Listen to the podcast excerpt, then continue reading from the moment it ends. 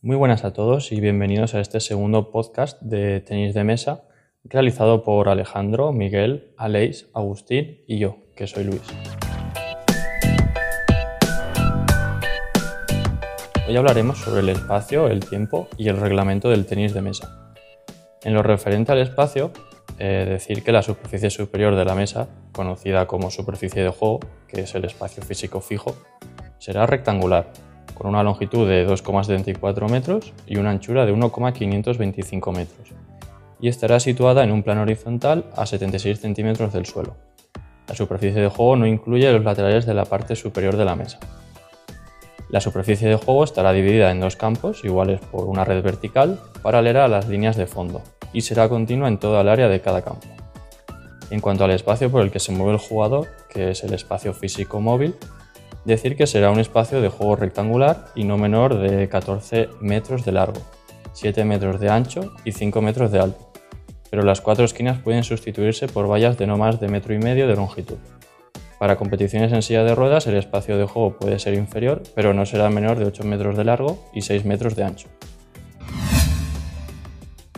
Yo soy Aleix y os voy a hablar del tiempo en el tenis de mesa. Un partido se disputará al mejor de cualquier número impar de juegos y finalizará cuando uno de los jugadores consiga llegar al resultado fijado. El juego será continuo durante todo el partido, excepto que todo jugador tiene derecho a un descanso de hasta un minuto entre juegos sucesivos de un partido, a breves descansos para utilizar la toalla después de cada seis tantos desde el inicio de cada juego y en el cambio de lado en el último juego posible de un partido un jugador o pareja podrá solicitar un periodo de tiempo muerto de hasta un minuto durante un partido.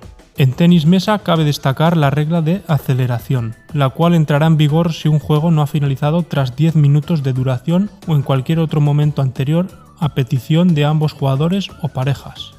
A partir de este momento, cada jugador servirá un tanto por turno hasta el final del juego y si el jugador o pareja receptora hace 13 devoluciones correctas en una jugada, ganará un tanto. Una vez que haya entrado en vigor, la regla de aceleración se mantendrá hasta el final del partido. La regla de aceleración no será introducida en un juego si se han anotado al menos 18 tantos. El juez árbitro puede autorizar una suspensión del juego, lo más breve posible y nunca superior a 10 minutos si un jugador queda momentáneamente incapacitado por accidente, siempre y cuando, en opinión del juez árbitro, la suspensión no suponga una desventaja para el jugador o pareja oponente. Yo soy Miguel Durbaño os voy a hablar sobre el reglamento del tenis de mesa. En cuanto al reglamento vamos a destacar cuatro grandes bloques, que son el juego, la pelota, la raqueta y el servicio. Comenzaré hablando sobre el juego. Ganará un juego el jugador o pareja que primero alcance 11 tantos, excepto cuando ambos jugadores o pareja consigan 10 tantos. En este caso, ganará el juego el primer jugador o pareja que posteriormente obtenga dos tantos de diferencia. En cuanto al orden de juego, varía dependiendo si la partida es individual o por parejas. En individuales, el servidor debe sacar correctamente para que el restador le haga una devolución correcta y en lo sucesivo, servidor y restador deben hacer devoluciones correctas alternativamente. Si la, si la partida es doble, es de dobles, el servidor deberá primero sacar correctamente para que el restador le haga una devolución correcta exactamente igual que en la pareja por individuales. A continuación, el compañero del servidor debe hacer una devolución correcta para que el compañero del restador haga otra devolución correcta. Y en lo sucesivo, cada jugador, por turno y en orden, deberá hacer una devolución correcta. Hola, soy Alejandro Adrián y voy a pasar a explicar las características tanto de la pelota como de la raqueta del tenis de mesa. La pelota será esférica, con un diámetro de 40 milímetros y un peso de 2,7 gramos. Estas dos características se establecen a partir del 1 de octubre del año 2000. La pelota deberá ser de celuloide o de un material plástico similar, de color blanco o naranja y con un tono mate. La raqueta puede ser de cualquier tamaño, forma o peso, pero la hoja siempre deberá ser plana y rígida. Como mínimo, el 85% del grosor de la hoja deberá ser de madera natural, mientras que una capa adhesiva en el interior de la hoja puede ser reforzada con material fibroso, como puede ser la fibra de carbono, la fibra de vidrio o el papel prensado, pero siempre sin sobrepasar el 7,5% del grosor total, o 0,35 mm, eligiendo siempre la medida inferior. Buenas a todos, yo soy Agustín y os voy a hablar sobre el servicio.